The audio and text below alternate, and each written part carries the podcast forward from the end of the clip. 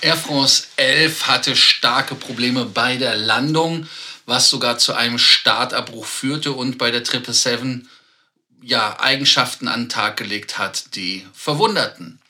Verbesserungen der Business Class im Service, vor allem bei der Austrian Airlines. Und ich habe für euch heute auch wieder, nachdem ihr so gut reagiert habt, ein Ticket-Deal des Tages. Vielleicht werde ich es täglich machen, ein Ticket-Deal des Tages.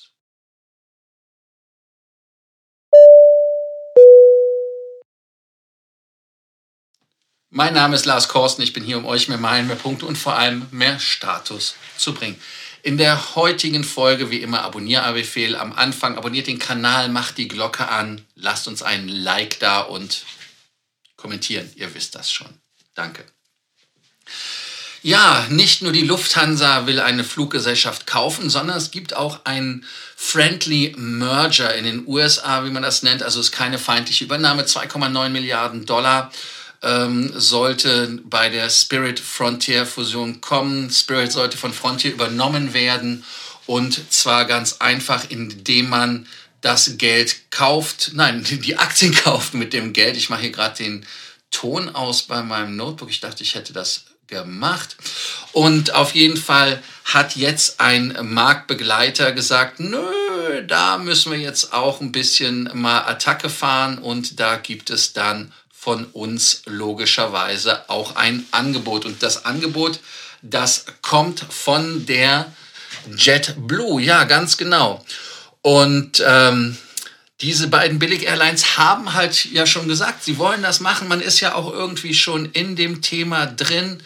Aber man hat es, ja, wie soll ich sagen, man hat es irgendwie bis jetzt nicht in trockenen Tüchern, aber das ist nichts Ungewöhnliches. Und da hat die JetBlue gesagt, hey, wir können da noch mal was tun. Und äh, da funken die jetzt einfach mal locker lässig dazwischen. Also insofern eine interessante Wendung in meinen Augen. Wenn man sich den ganzen Deal mal anguckt, ist das halt so, dass äh, gemeinsam Frontier und Spirit zu den Nummer 5 in den USA kommen würden und würde dann halt die Big Four angreifen, Delta United und so, ihr wisst das ja schon, also Southwest und American, um sie alle zu nennen. JetBlue möchte das nicht. Ganz genau. Man hat jetzt einfach gesagt, wir geben einfach ein Angebot ab und das Angebot ist besser. Das war am 5. April und man möchte jetzt 33 US-Dollar pro Aktie geben. Und äh, Frontier ist natürlich nicht happy, weil ähm, Spirit damit die Aktien 22 Prozent hochgeschossen sind von Spirit.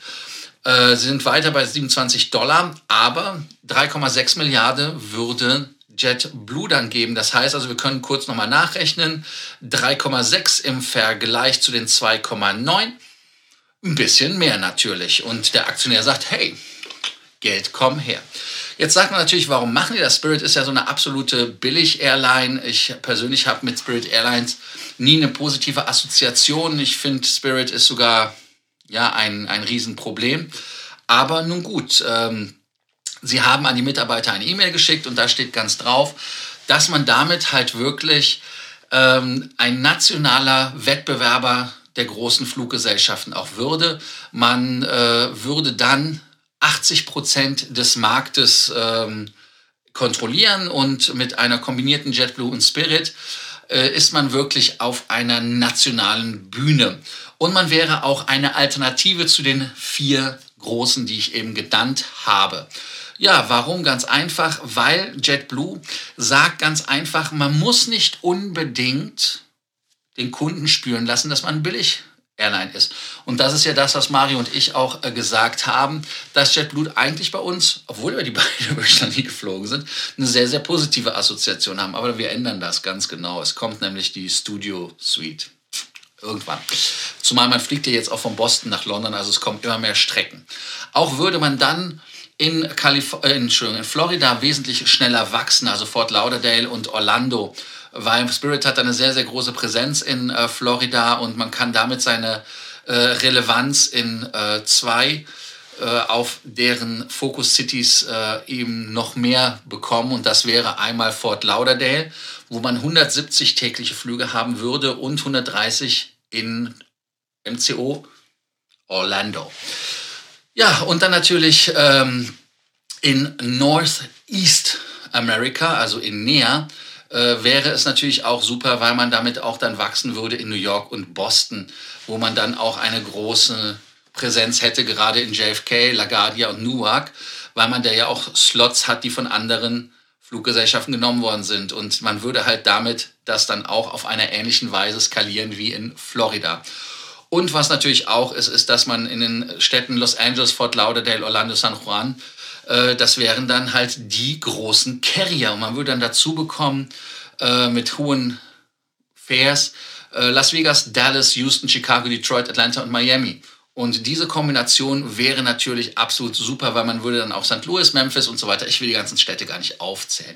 Des Weiteren, man hat auch eine Airbus-Flotte, also würde es passen. Man würde dann zusammen 455 Flugzeuge haben, was 312 Airbus äh, auf Bestellung noch zusätzlich sind mit äh, der Spirit-Flotte und äh, man könnte halt wesentlich schneller wachsen.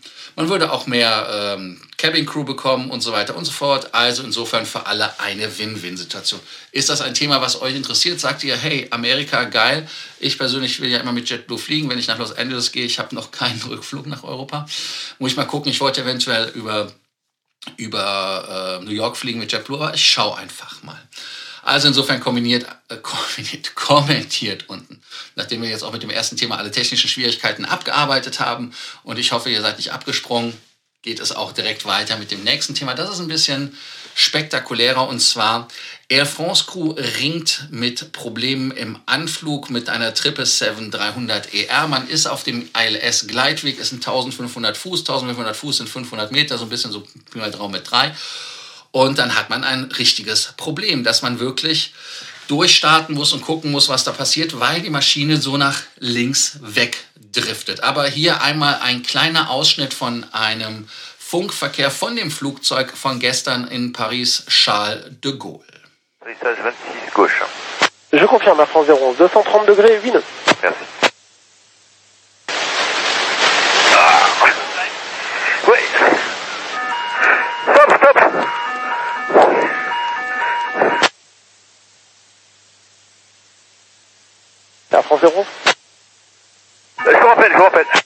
Air France Hotel Whisky, euh, stoppez la pompée 1500 pieds immédiatement. Air France Hotel Whisky Oui, on stoppe 1500 pieds. Stop.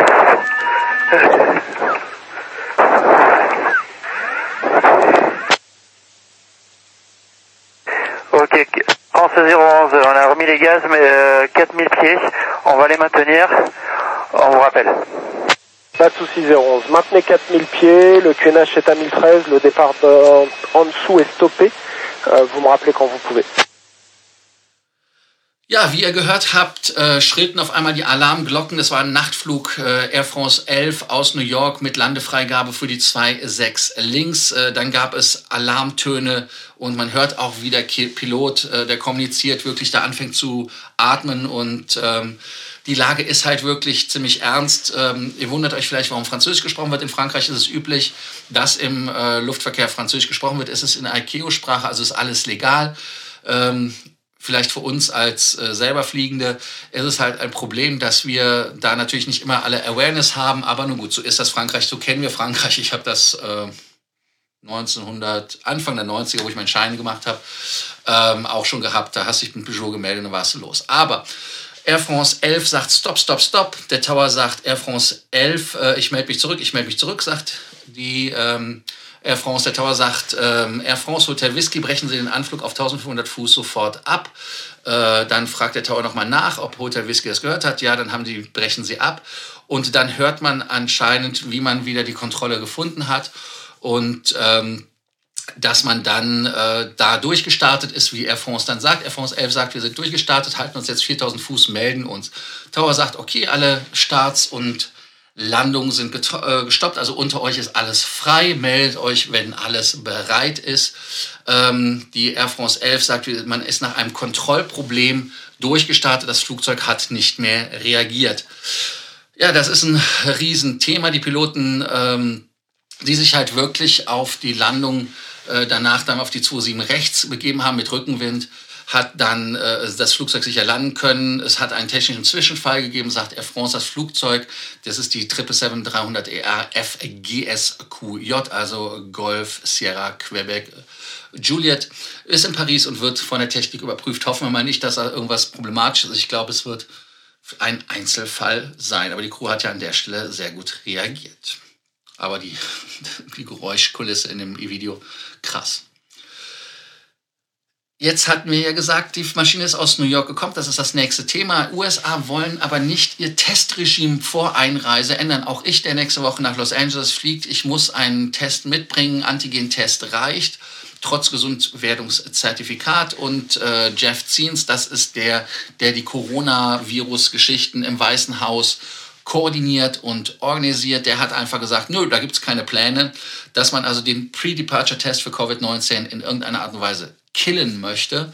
Und äh, man hat natürlich auch in äh, Washington festgestellt, dass es da wesentlich mehr ähm, Druck gibt, dass man diese Kontrollen wegnimmt. Aber warum? Ganz einfach, weil eben Australien, Australien, wir erinnern uns die, die da fast die Bude zugemacht haben, aber auch United Kingdom, also ähm, das Vereinigte Königreich, haben gesagt, nee, machen wir nicht mehr bei ähm, internationalen Arrivals und das CDC, das ist das äh, Center for Disease Control and Prevention, hat einfach äh, äh gesagt, dass jeder Covid-19-Test machen muss und der muss negativ sein, nicht 24 Stunden und älter sein darf. Und gerade äh, man hatte das ja, als die Omikron-Variante kam, nochmal das Testfenster nochmal geschlossen, also kleiner gemacht. Aber ähm, man sagt halt einfach, als dass die Kritiker sagen, dass das weg kann. Ganz einfach. Warum? Weil natürlich die Massenimpfung, aber auch äh, die ähm, Test vorher, das einfach, es, beides passt einfach nicht zusammen und äh, man würde halt einfach auch die Reisewilligkeit der Leute ja, torpedieren. Warum? Ganz einfach, weil die Leute natürlich reisen wollen, aber Angst haben, was mache ich denn, wenn ich positiv bin? Kann es sein, nicht reisen. So einfach ist das. Und äh, es haben auch einige CEOs von Fluggesellschaften, die Big Four übrigens, die wir ja auch im ersten Beitrag hatten, äh, haben halt einfach gesagt, hey, bei Joe Biden, das muss weg, also wir wollen das einfach nicht mehr haben. Und äh, deshalb ist das aber trotzdem noch immer ein Thema. Ja, was ist eure Meinung? Sind die Tests schädlich? Seid ihr nicht nach Amerika geflogen, weil es davor einen Test gab und ihr Angst hattet, dass ihr positiv seid? Also schreibt einfach unten in die Kommentarspalte. Austrian Airlines. Ja, die haben eine Business Class. Das ist ja auch nichts Neues. Äh, die Lufthansa-Tochter hat doch natürlich die Business Class, so wie bei Lufthansa üblich, Mittelsitzplatz äh, frei, aber ansonsten selber Sitz. Möchte man aber da einen Service bringen, der in Zürich schon ein Standard ist. Und, ähm, und zwar der in der Business Class. Passagiere, die in der Business Class fliegen, und das ist mir auch öfters selber passiert, äh, kommst du in den Bus rein, wartest und dann kommt der halbe Economy Class Flieger. Ähm, also insofern, wenn man eine Außenposition hat, ist es halt unangenehm. In Zürich gibt es einen Business Class Bus oder wenn man Horn Circle ist, bekommt man ja auch teilweise die exklusive Abholung mit der Limousine. Aber das soll jetzt laut Michael Trestel, das ist der ähm, ein Vorstand der Austrian, das soll allen Kunden zur Verfügung gestellt werden, dass dieser Plus Shuttle vom Abflugterminal und Außenspositionen von Flugzeugen am Flughafen Wien zur Verfügung gestellt wird. Man hat ja 105 Parkpositionen für Flugzeuge. Ähm, allerdings sind davon 36 nur, die einen direkten Zugang zum Terminal haben. Ja, ganz genau.